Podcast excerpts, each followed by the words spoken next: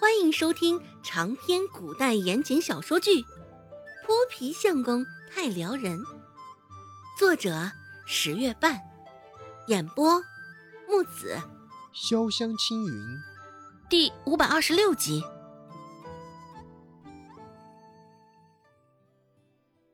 唯独在衙门门口的众人，见好戏落幕，也三三两两的离去了。不少人一边走着，一边嘴里嘟囔着：“哎，周芷这话是什么意思？莫不是真的如之前顾寒生说的那样，是管事下的手吧？”“哎呀，不会吧！管事跟县令大人已经好些年了，哎呀，应该不至于如此。更何况他这么做能有什么好处啊？”可是先前我瞧着他那副紧张的模样，觉得这管事又不像是个无辜的样儿。此时大堂之上，一向散了就拍拍屁股走人的县令，却是难得的还坐在那儿。县令眯着一双眼睛，扫向角落中的管事，说道：“老贾，我记得水的事情是我吩咐你去做的。”莫不是你对我心藏恶意，给我饮用的水也一直都是西边的河水？听到这，管事就腿软了，当即扑通跪在县令面前：“大人，你我主仆这么多年，我怎么可能对你藏这样的心思呢？这水的事情我也不知情啊，我也是告知下人去着手的呀。对于之后的事情。”周芷也不是很清楚，不过后来坐在仁惠堂里，偶尔会从那些病患的嘴里听到些许有关县令府上的消息。据说县令府上走了两个家仆，只是管事却依旧好端端的。周芷心里也晓得，这个管事不是个简单的。现在事情发展到这一步，他应该是想出了替罪羊这一招。给自己洗清了嫌疑，指不定还趁此机会在县令面前卖了个惨。也是幸好没有被管事拖下水。对于陈老的所作所为，董庆海等人亦是庆幸的很。哎呀，呃，没想到这陈老心思这么歹毒，竟然是为了一己之私，将这么多人的安危都不放在眼里呀。之前就觉得他不是个好东西，只是没想到他的良心这般黑呀！我不是嘛？幸亏了董掌柜之前就认清了他的为人，提前把他从仁惠堂赶了出去。若这陈老干点什么没人性的事儿，还指不定得怪到咱们仁惠堂的头上呢。大家茶余饭后谈起这个陈老，言语中都是一股子的不屑。不过周芷也听说。陈老的大儿子带了银两去县令府上，想要将陈老给赎出来。只是县令丝毫没有买他的账，这也甚是难得。也不知道是因为钱给的不到位，还是这个陈老真真正正惹得县令不快了。事情解决了，顾寒生也重新要踏上去京城的征途了。按照温志安的情报。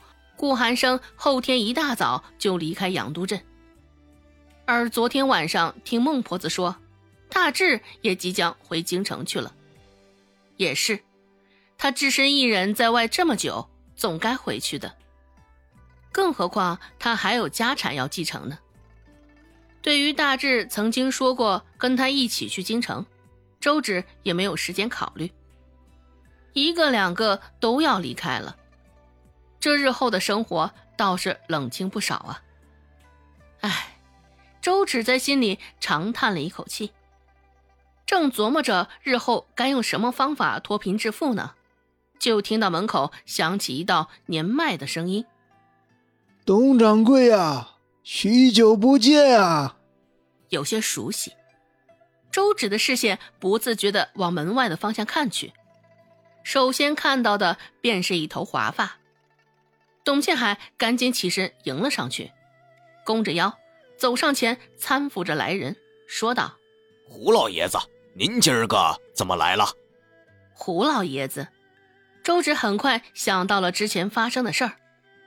这胡老爷子可不就是将他介绍给董庆海，让他得以来仁惠堂当差的那个老爷爷？周芷已经许久没有见过他了，也是还没来得及好好谢谢他呢。想到这儿，周芷也忙不迭的起身。胡老爷子笑着问道：“周芷这个小丫头呢，在你们仁惠堂，你应该没有轻慢了她吧？”董庆海忙摆手回答道：“嗨，胡老爷子，您说的哪儿话呀？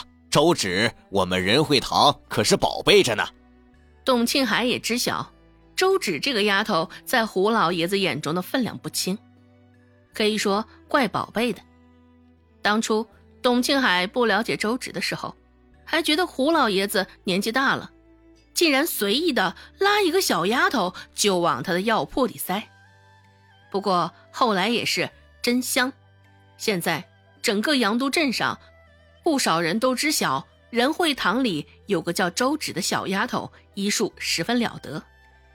凭着周芷真才实学，任惠堂也确确实实的沾了她几分的光。想到当初自己的反应，董庆海脸上也是流露出几分的愧疚。周芷走近了一看，来人果真是胡老爷子。虽说许久未见面了，但周芷还是一眼就认出了他，脸上带着真诚的笑意。周芷开口说道：“嘿 胡爷爷，许久不见，你还是这么精神啊！”胡老爷子这才看到一旁的周芷。脸上的笑意在视线接触到周芷的那一刹那，也是一下子放大了。胡老爷子说道：“你这丫头就是会说话，你来的正好，我这也正准备找你呢。”本集播讲完毕，感谢您的收听。感兴趣别忘了加个关注，我在下集等你哦。